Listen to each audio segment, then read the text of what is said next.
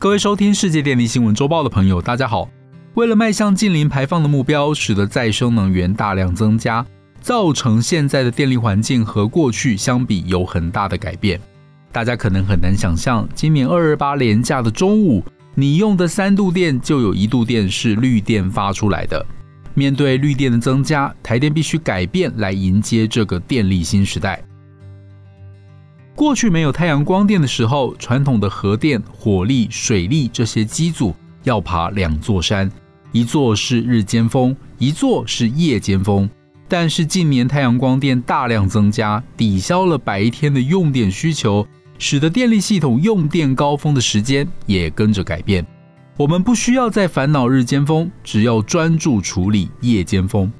日间峰从早上十一点到下午五点有六个小时。夜间峰从晚上六点到晚上九点只有三个小时，相对之下，夜间峰的用电量也变得比较少。传统机组从要爬两座山变成只要爬一座山，而这座山比较矮，花的时间也比较少。这是现在绿电带给我们最大的改变。因此，本集要跟大家分享台电如何透过需求面管理的一部分时间电价。作为再生能源增加造成电力系统改变的调度工具，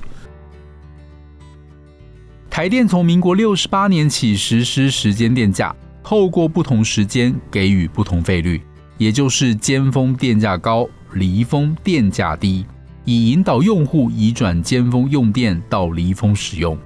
过去台电要降低白天的用电量，就把白天的电价定得比较贵。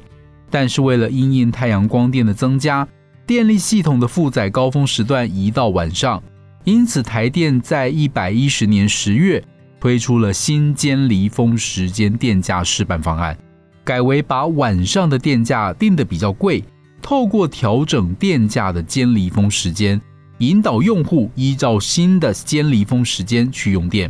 试办了一年多后，发现晚上的用电量果然减少了。夜间峰的用电下降了，类似这种运用价格因素来改变用电的时间方案，台电提供好几种，用户都可以根据自己的状况来选择适合的方案。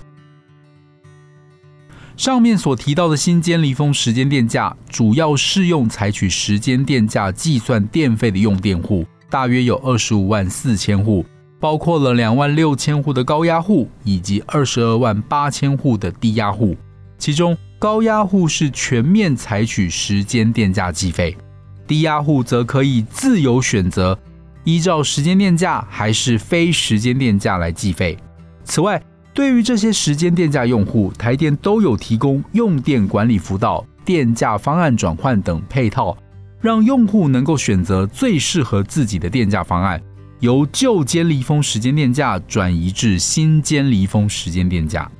至于一般住宅一千四百万户，由于是采取累进电价，而这非时间电价的一种，因此不受影响。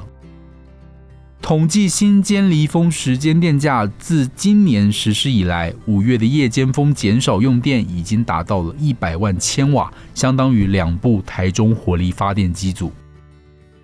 综合以上说明，在全球减碳趋势下，再生能源发电大量增加。白天因为有太阳光电的益助，电力系统用电高峰移到了晚上。